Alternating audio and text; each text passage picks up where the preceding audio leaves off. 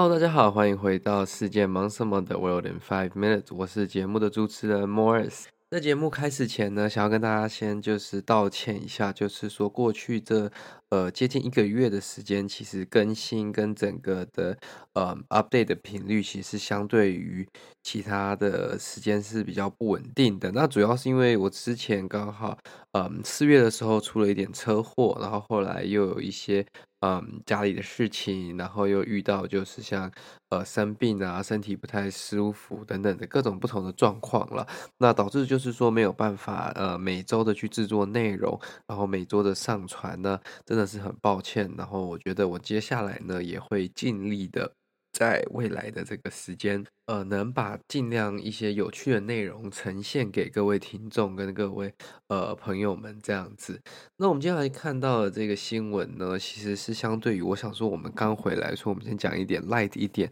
然后相对于呃长度跟复杂的程度没有那么重的新闻。它是来自路透社的一个新闻报道，他说 Spanish Navy ship sent to draw up map loses its way。嗯，这个意思就是说呢，有一个这艘。西班牙海军的船，它是负责去画这些地图的。它的任务就是去画地图，画一些呃，不管地图啊、海象图啊、地形图啊这些的任务。然后呢，他居然走丢了，或者是说走错路了。这呃，我当初看到这个新闻，就是觉得就是蛮好笑的点，就是说，哎，今天一个负责画地图的人，那都迷路了，那这样子怎么继续画地图呢？那他画出来的地图会是精准的吗？然后我才详细的点进去去去阅读这篇新闻，然后就发现他。它详细的内容其实是蛮有趣的啦。那，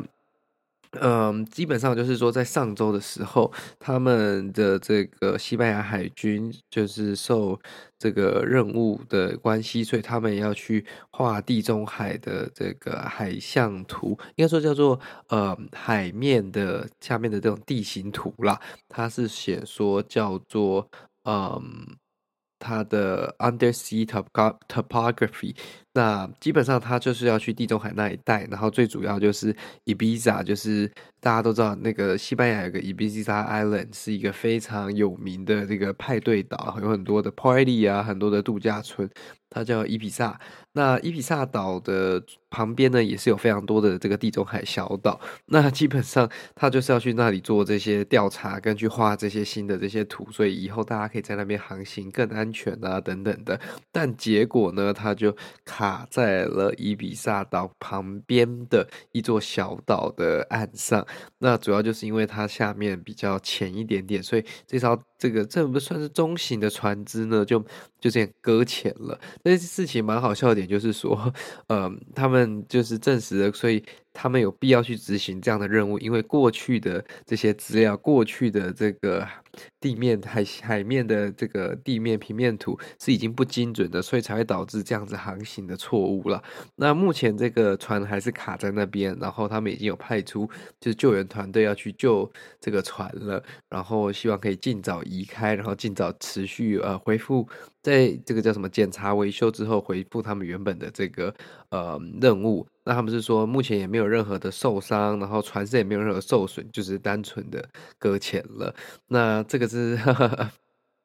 蛮有趣的一件一件事情啊，只能说这个负责去做这样子的呃科学研究，负责做这些呃。就是海象研究，或者是说这些地图研究的这个任务的船，居然会遇到这样子的事件，就代表是说，嗯，就算过去我们拥有的资料多么的稳定，多么的丰富，那整个地球的整个环境啊、生态，其实也是一直在改变的。所以，嗯，如果没有一直及时的更新，一直及时的去 update 这些资料，其实还是会有一定的这个风险啦。那这个是在海面上的。那我不知道最近有没有大家有没有发现关于这个。天空上的卫星，这个也是最近很多的新闻有去 cover 到的这个议题啊。不管是这个美国呀、俄罗斯，或者是中国大陆，近几年呢，他们其实都是为了要有这个独立的这个呃就是定位或者是说呃低空轨道的这个卫星系统。然后不被其他国家掌握，又或者是说不会受制于其他国家的这个系统的牵制，那他们就去非常努力的在建制这个低空的这个卫星系统。那主要也是看到像 Elon Musk 他的 Starlink 是非常成功的。那在不管是乌俄战争当中，又或者是说给呃这些偏远地区网络的这个呃任务当中，都是非常成功的。所以对于这些呃国家来说，拥有这样子的能力，拥有这样子的一个呃，不管是武器协调，又或者说资讯收集的这样子的一个 tool，其实是非常重要，也是非常嗯特别的。对于未来整个发展也是会非常有利的，所以很多国家都有在发射大量的这个卫星，然后也在想办法制造，就是说，呃，这种可回收、可重复使用的火箭，这样子才能用比较低成本的方式把这些卫星一直送上空了。那有另外一个比较有趣的新闻，就是说，北韩呢近期通知了日本海上保安厅，说他们将在五月三十一号到六月十一号之间呢进行发射卫星的计划。那他们是说，这个当然是引起各国，包括日本、美国、韩国等等的非常大的反弹嘛。他们的意思是说，如果北韩发射任何侵略其领空领域的飞弹，那他们就会把它击落，会有所准备这样子。那基本上呢，很多人是说，他们接下来要发射，这是一个军用的间谍卫星。那这个会是北韩呃非常大的一个就是进步，然后他们非常大的一个 milestone。这样子，因为这样子的卫星会强化他们的这个监视能力，